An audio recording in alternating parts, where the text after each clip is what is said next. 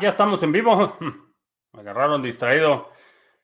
Hoy es eh, martes 5 de diciembre. Estamos listos para iniciar nuestra transmisión el día de hoy. Eh, si es la primera vez que nos visitas, te recuerdo que en este, bueno, no te recuerdo si es la primera vez, eh, en este canal hablamos de Bitcoin, criptomonedas, activos digitales y algunos temas de política económica y geopolítica que afectan tu vida y tu patrimonio. estamos transmitiendo en vivo audio y video vía Facebook, Periscope y Twitch. Y tenemos también un stream de solo audio vía Podbean. Si nos quieres escuchar ahí, eh, puedes ahorrar ancho de banda. Vamos a ver, eh, Bitcoin ha estado fluctuando el día de hoy. Eh, como que quiere llegar a los 35 mil, pero vamos a ver, se está negociando en este momento en 33.988 en este momento. El máximo el día de hoy ha sido 34.471. Así es que eh, vamos a ver, hice en tono de broma un anuncio oficial de parte de la gerencia de Bitcoin que a partir de los 35.000 ya solo vamos a estar celebrando los nuevos máximos. Eh, eh, de 5.000 en 5.000. Ya no vamos a estar celebrando de 1.000 en 1.000 a partir de los 35.000. Uh, vamos a ver, está eh, Jack in the Box escuchándonos en Podbean y eh, tenemos a Geo Rubik en Venezuela del Norte, eh, buenas tardes, noches, Educha en Miami, eh, Steven Vargas, Ada to the Moon, ¿aún crees que hay posibilidad de que baje a 500 satoshis? Ahí es donde están mis niveles de entrada. Eh, sí, generalmente trato de no, eh, de no tener demasiado remordimiento o, mucho apego a mis órdenes de entrada y salida. Eh, definitivamente, si se hubiera llenado la, el nivel de precio de los 500 satoshis que tenía, hubiera estado hoy en muy buenas ganancias, pero mi objetivo con eh, Cardano es la acumulación, eh, ponerlo para flujo efectivo. Entonces, mm, aun cuando ha tenido un incremento considerable en los últimos días, no lo habría vendido, no habría eh, ejecutado o materializado esas ganancias, pero mis órdenes están a, ese nivel de 500 satoshis y si se llenan, excelente, y si no se llenan, no hay problema. Eric en San Juan de Aragón, que Cardano sigue subiendo, sí. Eh, y por cierto, para quienes estamos, estamos, porque también estoy delegando ahí, en el pool de Sarga, eh, hoy hubo repartición de ganancias eh, bastante buenas. Del Epoch fue que el 239 las ganancias. Ah, vamos a ver cuál fue. Por supuesto, no voy a compartir esta pantalla pero vamos a ver, fue del Epoch 238. Las ganancias del Epoch 238, bastante, bastante buenas. Eh, en la descripción de este video están los datos del pool por si quieres delegar y también ahorita en los anuncios vamos a platicar de qué es y cómo funciona. Eh, ah, Crypto Plata for One en Barquismeto. Individuo digital, de 5 en 5 mil. Eh, sí, sí, ya vamos a ver después, reajustamos eso, pero por ahora ya vamos a celebrar únicamente los máximos en, incrementos de 5 mil. Eh, Juan en la carretera, eh, saludos. Que los Reyes Magos les traigan cositas buenas. Ah, ¿Algún actor institucional está interesado en Cardano? Sí, sí. Eh, nuestro Chairo de cabecera ya está por aquí. 77 Josea también. Buenas noches. Whisperborg en Argentina. Eh, si haces un nodo de cualquier red en general en una Raspberry Pi sin especificar tu ubicación, tu nodo no es público o es privado. Eh, en general puedes configurarlo para que únicamente escuche y lo que va a suceder cuando está únicamente escuchando es que recibe los nuevos bloques, los verifica y si cumplen con las reglas, los incluye en su copia local de la cadena. Eh, si tienes un nodo público, vas a propagar esa dirección que está escuchando y va a ser visible en la red. Eh, Alberto en Valencia, no, ese es otro Alberto, este está en Barcelona. Saludos. Eh, Inver Latino en Uruguay, Salvador TV en la Ciudad de México y ETC. ETH sigue cobrando mucha comisión. La comisión no la determina el protocolo, es la demanda y la capacidad. Hay muchas transacciones, hay poco espacio y sí, están, están bastante caras. Eh, Tecnopoker, que quién quiere sus Ripple, nadie, nadie los quiere. Ah, ¿Por qué los exchanges no bajan de comisión de sacar Bitcoin ya que está muy caro? Ah, no sé, esa es política y es totalmente discrecional. El exchange determina eh, cuánto cobra y, en qué condiciones. Hay algunos que sí te cobran eh, bastante cercano a lo que cuesta terminar esa transacción. Hay otros que sí cargan la mano, pero es, es totalmente discrecional. Y si estás denominando tus comisiones en dólares, eh, considera que el precio en dólares está subiendo rápidamente. Mm, Ethereum es hora de vender, esperando hace dos años que subiera. Eh, me esperaría probablemente dos, semanas más para observar el precio y a lo mejor ir, vendiendo porciones. Eh, se dispara el precio y vendes un, eh, un porcentaje y se vuelve a disparar y vuelves a vender un porcentaje. Es como lo haría Tony. Tiene el mejor servicio al cliente, súper atento, sí. Tony, quien está operando los pools de Waves y de Cardano, definitivamente un individuo de muy cálido trato. A Hegels en Marte, saludos. Eh, Juan dice, le dice al Chairo que nos lo echamos de menos. Eh, ¿Dónde ves a Cardano en unos años hablando de adopción? ¿Quiénes crees que sean los mayores usuarios?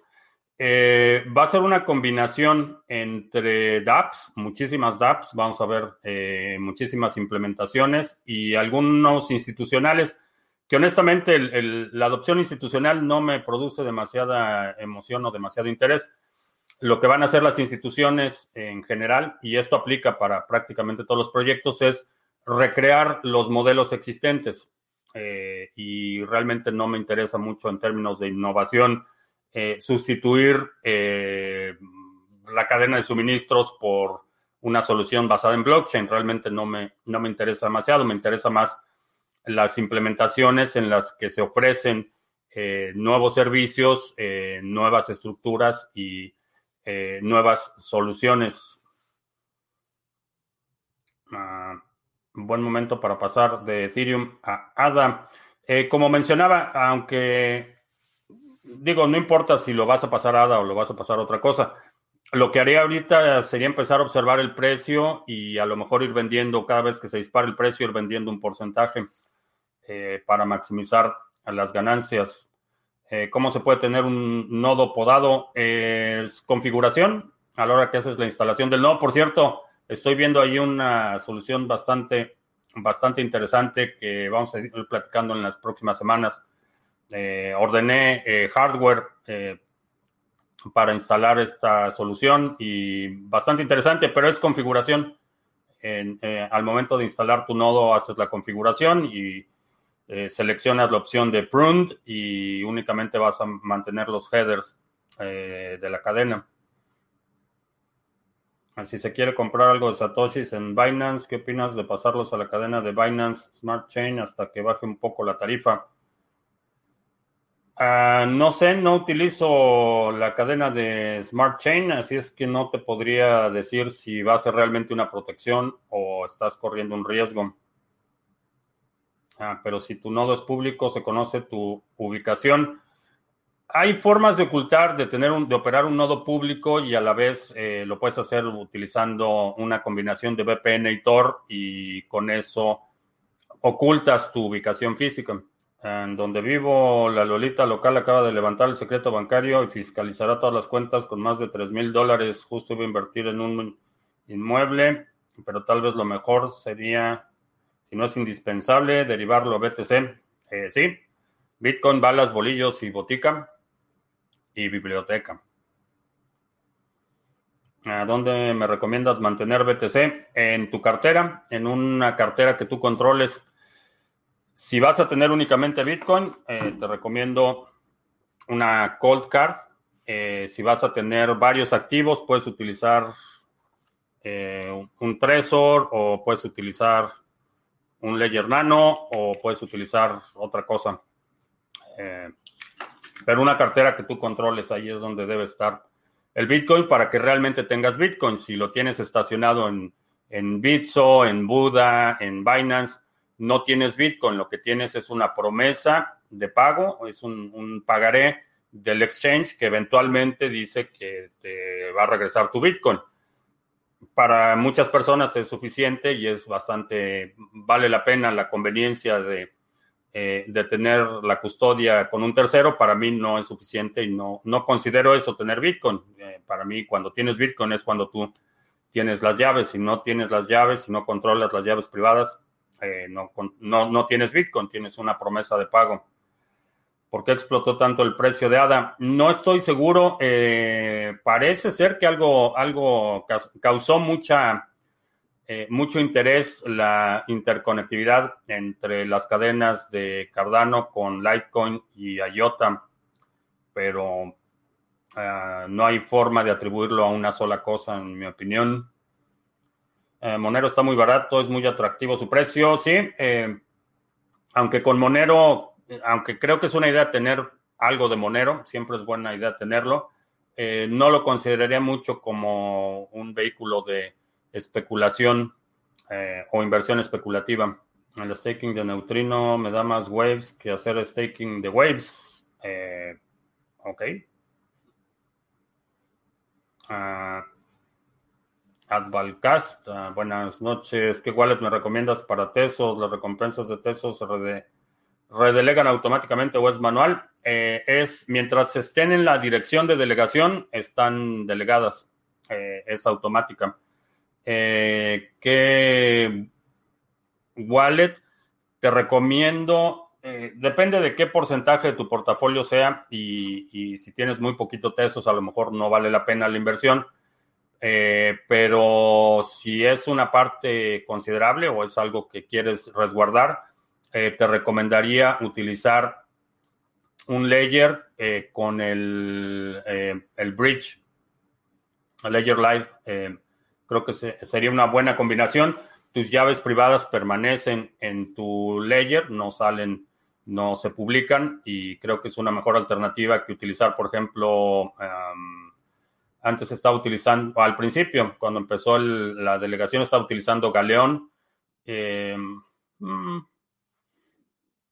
no, digo, no, no lo más eh, no lo más recomendable porque está instalado en un dispositivo que puede ser vulnerado. Mi prima Francisca quería comprar ADA, pero no, pero se disparó el precio. ¿Cuál sería la mejor opción en este momento? Mejor opción para qué?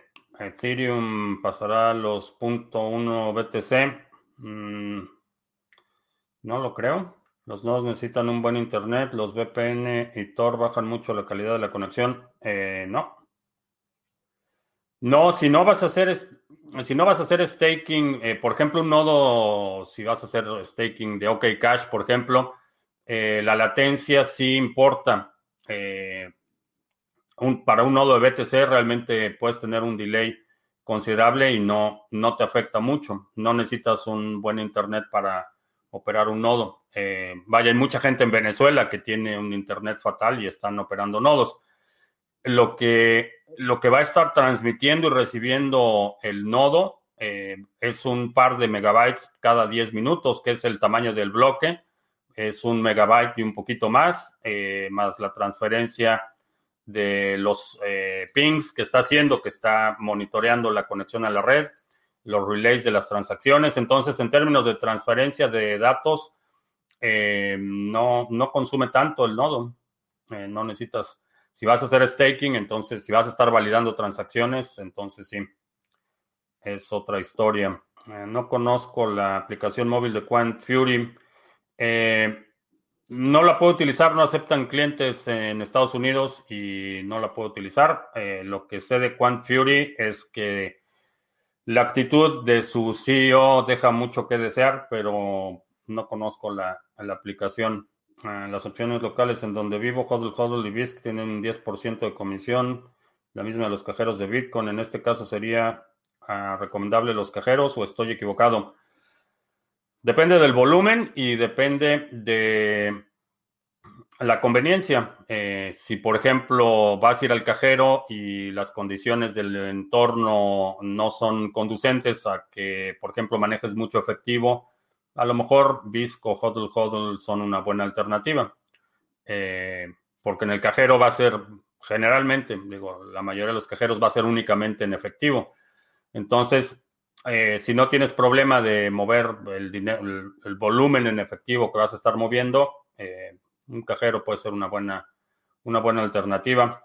Eh, otra, una razón para utilizar HODL, HODL y BISC sería empezar a establecer una reputación y empezar a establecer relaciones con gente que está continuamente comprando y vendiendo para que si en algún momento necesitas mover una cantidad mayor, tengas ya esa, ese soporte o esa relación eh, establecida. Ah, mencionaste que tienes órdenes de compra parada. ¿Por cuánto tiempo tienes esos BTC en un exchange? Ya que dices que hay que usarlos como baños públicos. Eh, sí, tengo de, de, mi portafolio, tengo un porcentaje destinado a actividades en los exchanges. Es una, eh, un porcentaje que sé que está a riesgo. Eh, es un riesgo que estoy dispuesto a correr porque sé que tengo el beneficio de poder eh, comprar los activos que me interesan. Una vez que se ejecuta la compra, eh, los fondos salen de inmediato del exchange, no se quedan ahí, pero para poder aprovechar la fluctuación de precio necesitas tener las órdenes de compra listas. y me espero a que llegue a mi nivel de precio y entonces inicio el depósito en el exchange y abro la orden para cuando termine de hacer ese proceso, probablemente el precio ya, eh, ya cambió eh, demasiado. Esa es, la, esa es la razón. Vamos a ver. ¿Podría una empresa con mucho Bitcoin solo usar una cold card para guardar su Bitcoin y que se considere seguro? Eh, no sería conveniente utilizar únicamente la cold card. desde el punto de vista ah, de capacidad, eh, sí, una cold card sería suficiente para almacenar todo el Bitcoin existente. Eh, más Bitcoin no ocupa más espacio, no, no afecta al dispositivo. Desde el punto de vista de seguridad sería una muy mala idea. Eh, la cold card sería útil cuando es parte de un mecanismo multifirmas en el que hay varios dispositivos o una secuencia específica eh, que se tiene que seguir, una secuencia de firmas específica que se tiene que seguir cuando tienes custodia institucional. Generalmente las instituciones y empresas tienen ya definidas políticas y procesos eh, que aplican a toda la disposición de fondos. Entonces, por ejemplo, eh, tienen políticas internas que dicen que una, una transacción superior a X cantidad de dinero debe ser aprobada por el vicepresidente de la tesorería y por el vicepresidente de X. E, esa, esa, misma eh, jerarquía aplica a las transacciones en Bitcoin. Entonces, una empresa que tiene Bitcoin como parte de su tesorería va a tener ya eh, políticas predeterminadas de quiénes pueden autorizar movimientos, a qué cuentas, bajo qué condiciones y todo eso se integra a, la parte de, las firmas electrónicas, que no son únicas para Bitcoin. Ya muchas, muchas empresas grandes no firman cheques. Cuando hacen una transferencia, tienen un proceso en el que hay dos o tres personas que se involucran en autorizar una transferencia de fondos electrónica y generalmente se hace con eh, medios de seguridad electrónico. Tienen o eh, keylogger, no keyloggers, los, los eh, se me olvidó cómo se llama, son dispositivos de autentificación externos que conectan, tienen su llave electrónica, conectan su llave electrónica, se conectan al banco y autorizan las transacciones. Esos procesos ya están establecidos. En el caso de Bitcoin, en la mayoría de los casos va a ser muy similar. Van a tener un, un esquema multifirmas y a lo mejor el vicepresidente de, de, finanzas y el vicepresidente de contabilidad y el de operaciones tienen que autorizar movimientos. Ah, Ada podría tener una buena corrección, sí. Mati, ¿qué pasa, chavales? Gracias por lo de chaval. Ah, porque el otro día dijiste que Ravencon está más descentralizada que Cardano. Porque eh, ahorita todavía un porcentaje de la validación de bloques está controlado por la Fundación Cardano.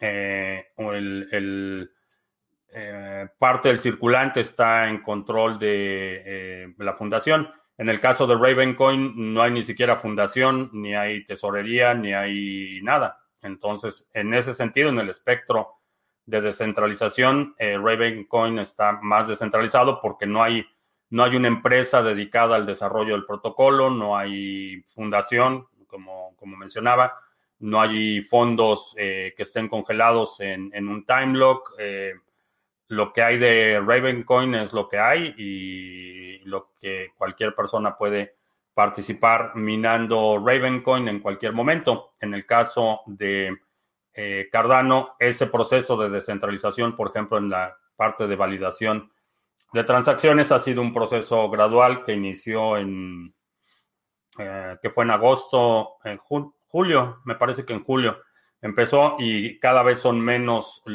menor, cada vez es menor el porcentaje de bloques minados por eh, IOHK y la fundación. Ah, ¿Qué se sabe de Simon Dixon y sus proyectos? Muy interesante el proyecto de Bank to the Future. Definitivamente Simon Dixon es alguien al que hay que hay que mantener en el radar. Has hecho transacciones en cajeros de BTC. Se sabe de fallas en las transacciones. Sí, de hecho, los primeros bitcoins que recibí como pago los empecé a vender en un cajero. Eh, bueno, es una historia larga, pero, pero sí, eh, sí he hecho ventas en cajeros. Eh, si fallan las si hay alguna falla en la transacción, tienes que recurrir al operador del cajero. es quien puede puede resolverlo. ¿Qué opino de Uphold? ¿Será recomendable? Eh, tengo una cuenta en Uphold. La única razón por la que abrí la cuenta en Uphold es porque allí es donde BAT estaba enviando las recompensas a creadores. Honestamente, me parece que no es la mejor alternativa. Eh, piden demasiada información y en términos de privacidad es una mala opción. Es un servicio de custodia ellos tienen las llaves privadas del Bitcoin y a menos que lo retires, que retires de forma constante una cartera propia, eh, en mi opinión piden demasiados datos. Mm, yo también hago staking de neutrino y con los waves que gano en neutrino los meto al pool de Sarga. Bien.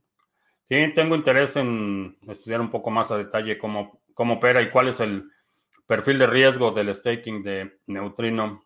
Ah, si tengo Ledger sin estrenar y mis Cardano en Uphold, ¿me recomiendas esperar a terminar el curso de reseteo para pasarlos al Ledger y comenzar a delegar en Sarga? Aunque no vamos a entrar en detalles de la parte de la delegación, eh, recomendaría que sí, que te esperes un poquito para que eh, cualquier movimiento que hagas ya lo hagas en, en el contexto de asegurar tu privacidad en el mayor grado posible. Ahora, no estoy seguro que vayas a poder retirar el Cardano de Uphold. Eso chécalo porque por ahí alguien había comentado un par de ocasiones en el chat que puedes comprar Cardano, pero no te dejan retirarlo. Tienes que venderlo y retirar otra cosa. Mm, Puedo cambiar en cualquier momento de pool de staking de ADA. Eh, sí. ¿Cómo encuentro mi pool para delegar las ADA? Eh, te enseño cómo. Ahí está el URL del Discord, el enlace para el Discord. Ah, tienes alguna duda del proceso, ahí tenemos datos e información para ayudarte. Eh, ¿Cómo delegas al pool de Sarga? Busca el ticker Sarga en la cartera donde vas a hacer la delegación, en Yoroi, en Adalite o en Dedalus. Busca Sarga en la descripción de este video también está el ID del pool y el ID del contrato. Y simplemente el proceso de delegación es muy simple. Te va a preguntar a qué pool vas a delegar. Eh, y te va a pedir que firmes la transacción, vas a pagar la comisión de la transacción, que me parece que son dos hadas o algo así, y ya, haces tu delegación. Eh, hay que pasar un proceso de maduración y empiezas a recibir tus recompensas, pero el proceso es muy fácil y ahí está el link a Discord para que uh, puedas resolver cualquier duda. También en el canal de YouTube de Individuo Digital están un par de tutoriales de cómo hacer la delegación de Adam. Uh, ¿Crees que la clase media puede ir desapareciendo si esta crisis sigue? Sí. Sí, eh, eso es algo que ya habíamos hablado y, precede mucho, por mucho, el asunto de la pandemia. Eh, hemos hablado desde hace pues, probablemente dos años de este proceso eh, en el que creo que el siguiente modelo va a ser un modelo neofeudal. Eh, este proceso de erosión, de tribalización, de balcanización, la erosión de los estados nacionales nos estaba moviendo a un, un, un modelo neofeudal, que es básicamente vas a tener una élite muy pequeña con mucho y una mayoría abrumadora con prácticamente nada. Eh, sí, creo que sí. No creo que vaya a aparecer, desaparecer de forma inmediata, pero creo que es uno de los megaprocesos que están en marcha y que no importa quién sea el presidente o no importa, no importa mucho los eventos a corto plazo, creo que ya es una tendencia eh, macro en curso. Ah, las recompensas de Hive se redelegan automáticamente o hay que hacerlo manual. Eh, no, cada vez que se acumula eh, Hive Power tienes que redelegarlo. ¿Crees que habrá países en algún tiempo donde uno se puede ir con un Ledger o Trezor y comenzar una nueva vida sin que, que, sin que estén metiendo la mano en el bolsillo abruptamente? Sí. Sí. Sí, eventualmente va a haber, va a haber países que empiecen a competir por atraer a los bitcoiners. Escuché el radio cinco minutos y parece el apocalipsis zombie. Lo que está pasando en Los Ángeles, Ciudad de México, Angela Merkel, Bolsonaro y Gatel en Inglaterra. Algunas palabras de aliento. Eh, sí, va a estar, se va a poner peor, se va a poner peor en el corto plazo. Eh, estamos viendo una situación bastante difícil. Eh, sin embargo, a diferencia del primer, eh, eh, el primer tiempo o, el primer brote de la pandemia, en este, en este segundo brote ya no tenemos el elemento de shock. Entonces ya la mayoría de las personas que han estado poniendo atención se han dado cuenta que no pueden esperar que el gobierno los venga a rescatar. Se han dado cuenta que eh, eh, lo único que va a sacar adelante a las comunidades es el trabajo de la gente eh, de forma coordinada.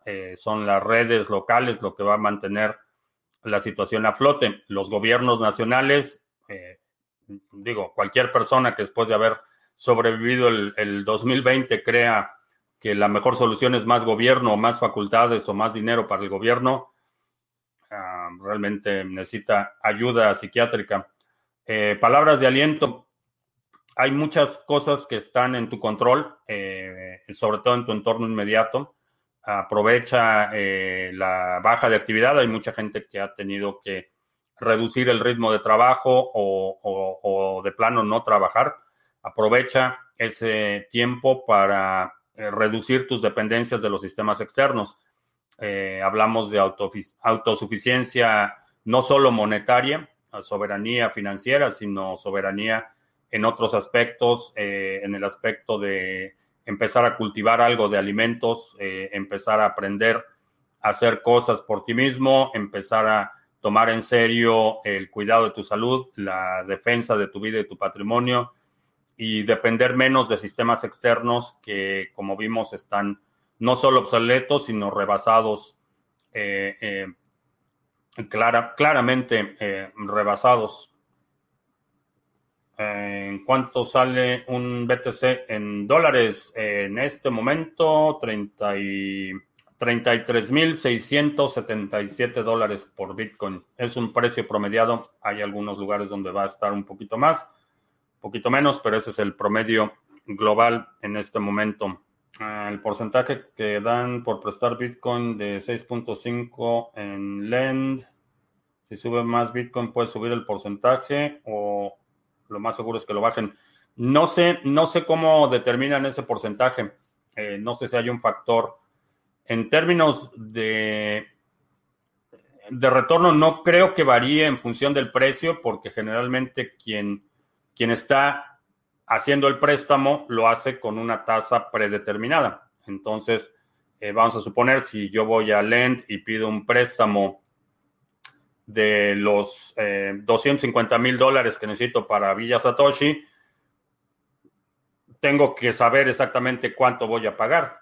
Entonces, no creo que haya fluctuación en función del tipo de cambio contra el dólar, pero repito, no estoy seguro ah, cómo determinan eso. 33 mil o 33 dólares. No, 33 mil dólares. 33 mil dólares. Eh, bueno, ya bajó. 600, 592. Ojalá fueran pesos. Eh, pesos son. Ayer estaba hablando con alguien en México. Estaba a 660 mil pesos o algo así. Hace mucho que no hago las conversiones peso dólar, pero sí, como 600 mil pesos o algo así. Ah, cuáles son los desarrolladores de BTC que más sigo. Eh, Nicolás Dorier, que es un desarrollador de BTC Pay Server, a Jameson Loop, eh, a Jonas Shinelli, a, a quién más, a Rockstar Developer, que es otro de los desarrolladores de eh, BTC Pay Server al menos 30 monedas, monedas nacionales valen igual o menos que un Satoshi, ¿sí? ¿Habrá algún actor institucional interesado por IOTA? Eh, no creo que como inversión especulativa todavía. Eh, sé que hay empresas que están explorando la implementación de IOTA como parte de sus soluciones eh, tecnológicas, pero como inversión especulativa creo que todavía no, todavía no es su tiempo. Ah, ¿Qué opino de los que dicen que el código de Bitcoin es obsoleto? Eh, que no saben de lo que están hablando. Digo, el código de Bitcoin que existe hoy no es el mismo código de Bitcoin que salió el primer día que Satoshi lo publicó. Ha evolucionado y está evolucionando todos los días. Entonces, eh, eso de que es obsoleto, no sé exactamente de dónde viene, pero me atrevería a apostar que los que dicen eso no han leído ni siquiera el código. Ah, ¿Qué sabes o recuerdas del proyecto de Simon Dixon? Bank to the Future es un, proyecto bastante interesante para eh, recaudación de fondos para proyectos productivos. Ah, igualmente llegué a Uphold por Brave y por Uphold y sus recomendaciones puse mi dinero en Cred y estos últimos se declararon, se declararon en bancarrota y se quedaron con todos nuestros fondos. Así es, así es, así sucede cuando le das tu custodia a alguien más, estás corriendo ese riesgo. Si envío, hadas a mi cartera de Yoroi donde estoy haciendo la delegación, estas se delegan automáticamente. Sí, ahorita sí es una delegación por cartera. Eh, creo que eh, no sé si en el próximo upgrade van a integrar ya la opción de eh, dividir tu delegación, pero ahorita sí es una delegación por cartera. Eh, ¿Cómo está la dueña del canal? Bien, bien, bien, bastante, bastante afortunados que no, no pasó a mayores, fue una, una infección bastante leve y no ha presentado síntomas, ya la vio el doctor y ya le dio luz verde para retomar sus actividades normales. Estoy tentado a cambiar mi SADA por BTC, pero tengo miedo de arrepentirme. ¿No crees que sería muy fácil superar la línea de los mil satoshis? Creo que sí. Creo que sí sería muy fácil. Mm, Oscar, que tiene invirtiendo BTC desde el 2016. En Venezuela la clase media desapareció hace mucho tiempo, sí. Y en Venezuela del Norte, muy pronto. A las personas que tengan un BTC serán los ricos más pobres. Ah, no lo sé, no lo sé. Eh, Creo que en términos de, eh, porque no sabemos hasta dónde vaya a llegar el precio de Bitcoin y no sabemos qué vayas a poder comprar, con ese precio de Bitcoin en el futuro.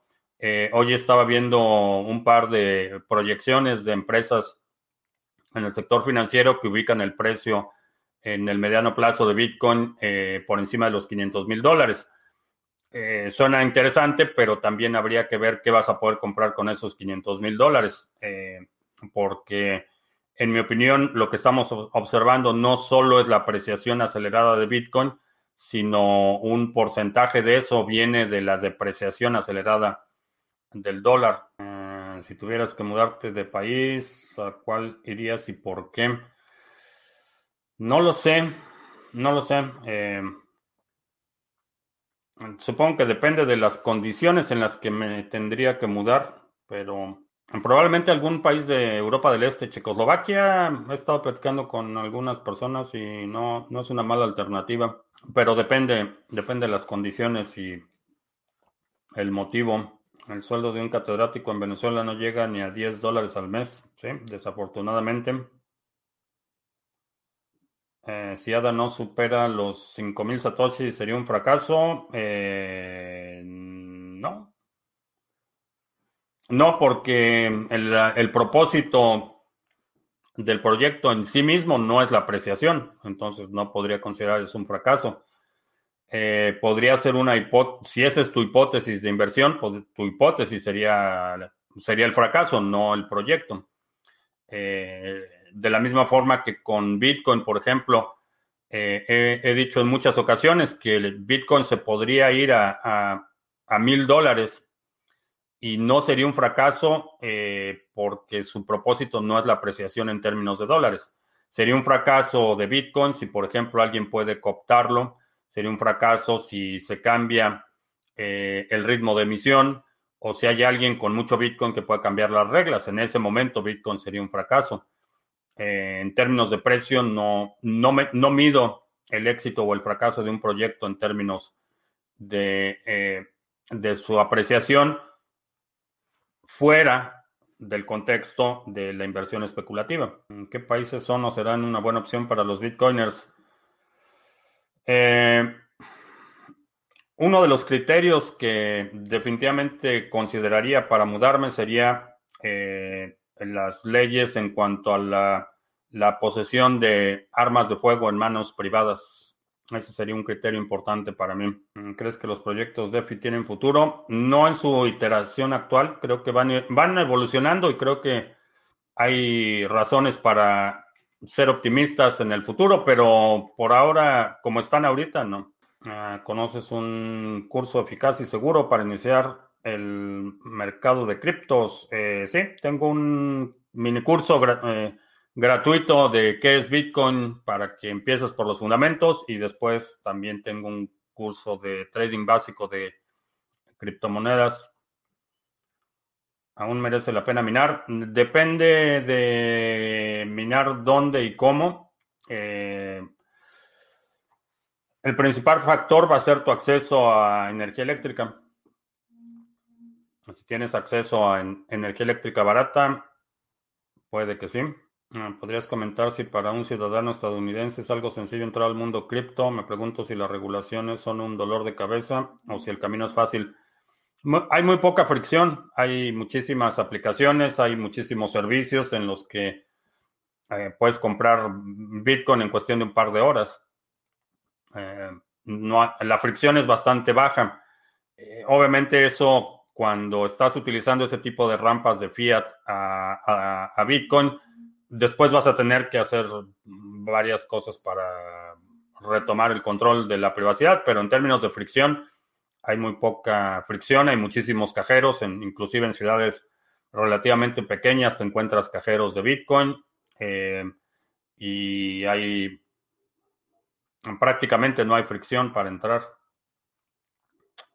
Bitcoin es 673.034 pesos de Venezuela del Norte. ¿A dónde se puede ver el historial de las actualizaciones al código de Bitcoin? En GitHub. En GitHub está todo el repositorio Ahí puedes ir hasta la versión cero y ver los cambios. Eh. De hecho, GitHub es un protocolo para control de versiones, entonces ahí vas a ver línea por línea qué cambió de, una, de un release a otro, eh, quién hizo el cambio, por qué lo hizo, está todo ampliamente documentado. Mm, ¿Qué broker recomiendo para operar criptos? Eh, mm, depende de dónde estés. Eh, muchos de ellos dependen de tu jurisdicción. ¿Consideras que vale la pena comprar satoshis en el precio en el que está, ir promediando? Sí. Sí, siempre y cuando utilices dinero que no vas a no vas a necesitar en dos semanas. Si ese es el caso, no lo pongas en Bitcoin. Pero si es dinero que no vas a utilizar en un par de meses, ve haciendo compras eh, regulares. Cada vez que recibas tu salario, vas comprando allí algo. Cuando recibas un pago, pones algo en Bitcoin. Acabo de comprar un café y un paquete de bollicaos. No sé qué sean bollicaos. Antes tenía cuatro unidades y ahora trae tres. Shrinkflation se llama. ¿Cómo está el ambiente político en Estados Unidos? Ya que seguro que se va, sigue caliente el ambiente. Vamos a ver mañana. Mañana es la certificación de la elección. Creo que va a haber, va a haber disturbios, va a haber algunos conatos de violencia aislados en algunos lugares. Eh, también estamos a horas de que se cierre. Bueno, no, de hecho ya se cerraron las, los centros de votación en el estado de Georgia, que tienen una elección especial para eh, y dependiendo del resultado de la elección, pueden los demócratas quedarse con el control del Senado también o los republicanos mantener el control del Senado. Eh, las próximas 48 horas van a ser bastante, bastante caóticas, pero eh, fuera de eso, en la calle, en la mayoría de las ciudades, lo que veo es mucho hartazgo por la el arrebato de los, de los políticos. Eso es lo que, lo que percibo bastante, un agotamiento de la toxicidad política. Ya la gente lo que quiere es que se defina la situación, quien sea, y que ya los dejen en paz. Y de cierta forma me incluyo en ese grupo que ya, el que sea, pero que ya se callen. ¿Escuchaste algo relacionado sobre un impuesto para pagar las armas y quien no pueda con la tasa anual tenga que entregar Sí, ese es parte del proyecto de Biden, pero no lo va a poder implementar. No solo es anticonstitucional, sino que eh, no resiste el menor escrutinio legal. Es una promesa de campaña, no, no lo van a poder hacer. Eh, espero un entorno bastante más hostil a los dueños de armas de fuego, pero no creo que vayan a poder hacer mucho. HostGator me subió el costo un 17% después de 8 años. Otro indicio de inflación, sí. Porque fui al supermercado, no encontré muchas cosas y lo que encontré 30% más caro. Eh, sí. Bitcoin, balas, bolillos, botica y biblioteca. ¿Está fallando Twitch o será el Internet? Eh, hay, ha habido algunas fallas intermitentes en Twitch. Eh, por cierto, tengo abandonados a nuestros amigos en Podbean. Vamos a ver si hay por ahí. ¿Qué aspectos te fijas para considerar un lugar para vivir? Pregunta Jack in the Box. Eh, hay uno, uno, de los aspectos principales sería la propiedad de armas de fuego en manos de civiles. Eh, hay varios, varios conceptos, pero va, va, a depender mucho del contexto. Eh, la realidad es que no tengo ahorita planes ni intenciones de cambiar de país. Y honestamente, como está la situación, creo que no veo muchas alternativas, francamente. Eh, la República Checa parece buena alternativa. Eh, hay algún un par de candidatos en, en, Europa Central y Panamá. Yo creo que sería una, una alternativa decente. Me conviene cambiar oro por BTC. Mm, diría que sí.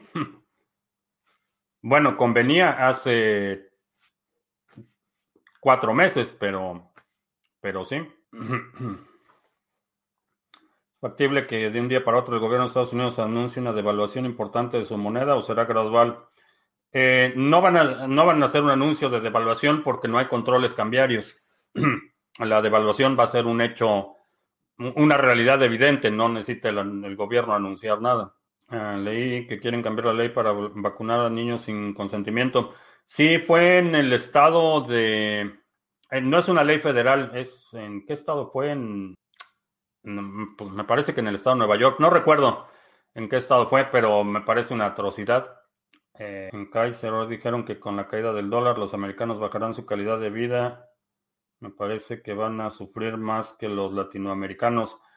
En algunos sentidos sí, porque la gente no está habituada, no está habituada a la escasez, no está habituada a la precariedad eh, y en ese sentido, la, mucha gente en Latinoamérica tenemos eh, esas habilidades interconstruidas, eh, la ingenuidad, la improvisación, la eh, adaptabilidad, te da una ventaja en términos de supervivencia y de, de flexibilidad para poder operar en un entorno constantemente cambiante. Eh, eso no lo ves aquí. Muchísima gente no tiene esa, no tiene esa habilidad, no se puede adaptar a un cambio de circunstancias y creo que mucha gente va, a sufrir las consecuencias de eso. El problema es escoger un país para vivir en Europa si no hablas inglés. Eh, no, hay muchísimos, hay, hay, varios países en Europa donde puedes vivir sin hablar inglés. Puedes hablar, eh, por ejemplo, hablando español puedes vivir, vivir perfectamente en Portugal, puedes vivir en Italia. No necesitas hablar inglés. Ah, vamos a ver la. Ah, ya casi se nos va la hora y no hemos hecho anuncios. Vamos a hacer anuncios. ¿Qué es Bitcoin? Mini curso gratuito, 10 lecciones vía correo electrónico para que aprendas los fundamentos de Bitcoin. Hablamos de qué es Bitcoin, cuál es la historia, eh, por qué lo hace diferente, cómo funciona la blockchain, qué es la minería, cómo obtener Bitcoin, cómo guardar Bitcoin, por qué importa más allá que la moneda, cómo nacen otras criptomonedas, inversiones, cómo evitar estafas, etcétera. Eh, simplemente pones ahí tu correo electrónico y empiezas a recibir tus lecciones un par de minutos después y después una nueva lección cada día.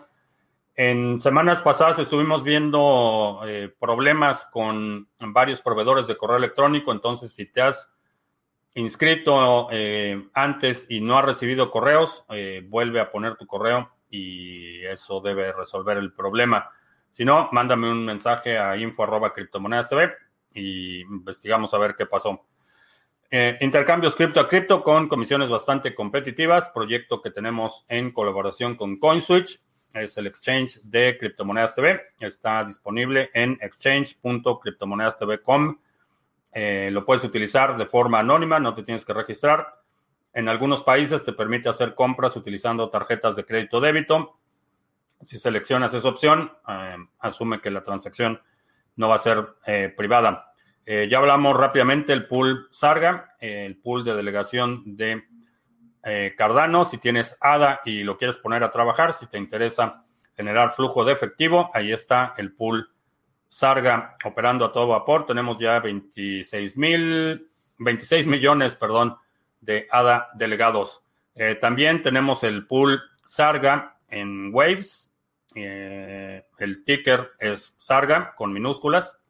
La dirección también está en la descripción de este video y eh, ya empezamos a, a, minar algunos bloques, a repartir recompensas, así es que si tienes Waves y lo quieres poner a trabajar, también está el pool Sarga. Y el 16 y 17 tenemos el seminario, o los dos seminarios, o seminario en dos partes, de eh, el Reseteo 2021. Es un seminario enfocado a los temas de privacidad para tenedores de criptomonedas. Vamos a hablar no solo de los aspectos eh, teóricos de la tecnología, sino los aspectos prácticos de eh, herramientas, métodos, procesos, procedimientos. Eh, vamos a hacer un, eh, te voy a dar la guía para que hagas un diagnóstico personal, puedas hacer un plan y retomes tu privacidad, que va a ser cada vez más importante, es un tema crucial. a medida que se incrementa el precio, se va incrementando también tu riesgo y es importante tener control de la privacidad. Ah, todavía hay lugares para que te registres y es el 16 y 17 de enero 11.30 de la mañana, hora del centro. Eh, esos son los anuncios. Uh, Guagua Peric, me había pasado el mensaje. ¿Crees, ¿Qué crees que hará Bitcoin ahora? ¿Romperá hacia arriba o hacia abajo? ¿Sí? Que no, nunca debí, dice nuestro Chairo de cabecera, que no debí criticar a Venezuela. Mírate cómo estás a punto de que la nave de Maduro toque tu puerta. Denota una profunda ignorancia de la historia, pero primero, eh, la crítica al poder, en mi opinión, es una responsabilidad ciudadana, es un, eh, una obligación moral el denunciar y criticar el abuso en donde quiera que esté, eh, no importa si es en Venezuela, Venezuela del Norte o aquí. La otra es que la diferencia entre Venezuela y Estados Unidos es abismal en términos de eh, capacidad económica, de hegemonía, en términos de la capacidad de control eh, político, influencia regional.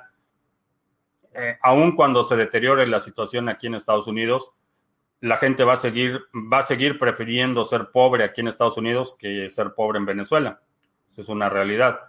Vamos a seguir viendo, por más que alaban las políticas eh, pseudo nacionalistas eh, y particularmente en Venezuela del Norte, vamos a ver que la gente va a seguir migrando a Estados Unidos. No, no se va a ir a Venezuela, no se va a ir a, no se va a, ir a México, como no se ha ido a Cuba, como no se iban a la Unión Soviética y no se van a China.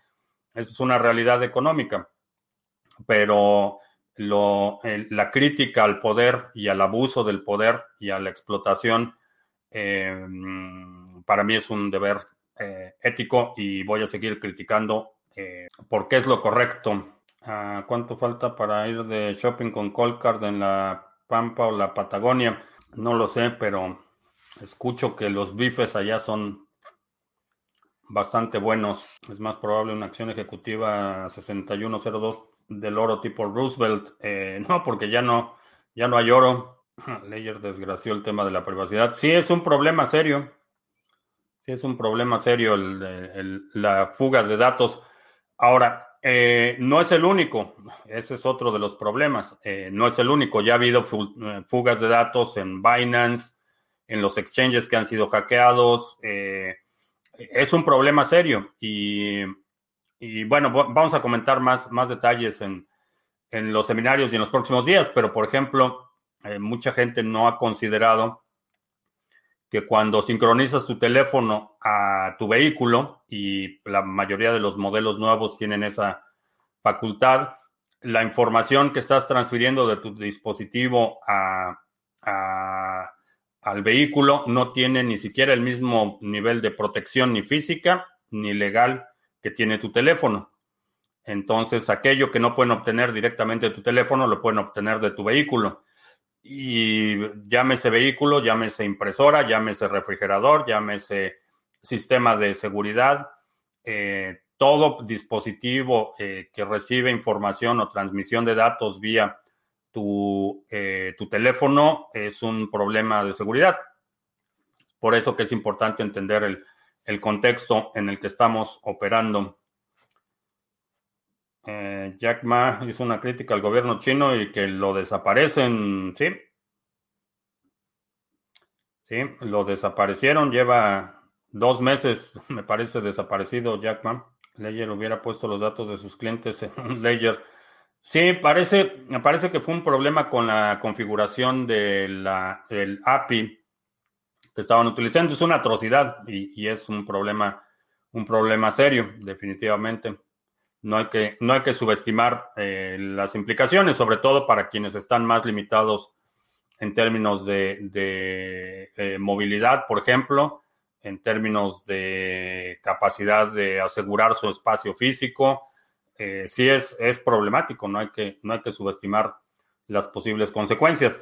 Ahora, si no eres una persona demasiado pública, tu principal reto, tu principal riesgo va a ser eh, los ataques que estamos viendo. Y si compraste Ledger y, tus datos fueron expuestos, lo estás viendo todos los días, estás recibiendo correos que dicen que tu, cartera de la blockchain fue comprometida y que hay una transacción y invitaciones a toda clase de eh, airdrops y que reclama tus monedas aquí el riesgo es, es, eh, ese va a ser tu principal riesgo si no tienes un perfil eh, de exposición muy alto, pero hay otros que sí vamos a tener que tomar o van a tener que tomar medidas un poco más drásticas. Ah, ¿Por qué sigue recomendando Ledger a esta altura? Están súper inseguros, ¿no crees? Eh, no. El dispositivo no es inseguro. El dispositivo sigue siendo seguro. Si ya tienes un Ledger, eh, utilices el Ledger. el dispositivo no fue vulnerado. La seguridad del dispositivo no ha cambiado desde el hackeo. Lo que hackearon fueron la base de datos que estaban utilizando para el comercio electrónico. Eh, esos datos eh, no están vinculados al dispositivo y tu nivel de riesgo es, es, marginal en utilizar el dispositivo. Eh, está saltando mi pantalla. El correo que mandaste ayer. Vamos a ver. Ah, a ver. Um, Ok, ya lo tengo aquí para checarlo, Negis. Sí, ya, ya lo abrí, ya lo abrí. Ahorita terminando la transmisión lo checo. El problema es que un asshole crea que tienes tu ledger lleno y esté vacío. Eh, hay formas de lidiar con eso. Eh, una de ellas es un decoy eh, que tienes instalado realmente dos layers distintos en el mismo dispositivo y el primero, el que está en la nivel superficial, tiene no sé, 100 dólares en Bitcoin y realmente tu holding principal está en un layer, en el sótano del layer, por así decirlo. Son de las de los eh, procesos y métodos que vamos a hablar con más detalle en el seminario. Pero también por eso es importante la segunda B de balas para que puedas defender tu vida y tu patrimonio si es necesario. Y con eso terminamos. Te recuerdo que estamos en vivo lunes, miércoles y viernes, 2 de la tarde, martes y jueves, 7 de la noche. Si no te has suscrito al canal, suscríbete, eh, dale like, share y todo eso. También eh, te recuerdo que los domingos publicamos nuestro resumen semanal. Si hay algún segmento de la transmisión de hoy que quieras sugerir para este resumen semanal, deja un comentario aquí abajo con la marca de tiempo para considerarlo. Eh, no se te olvide, 16 y 17, seminario del el Reseteo 2021 para que retomes el control de tu privacidad. Por mi parte es todo. Gracias y hasta la próxima.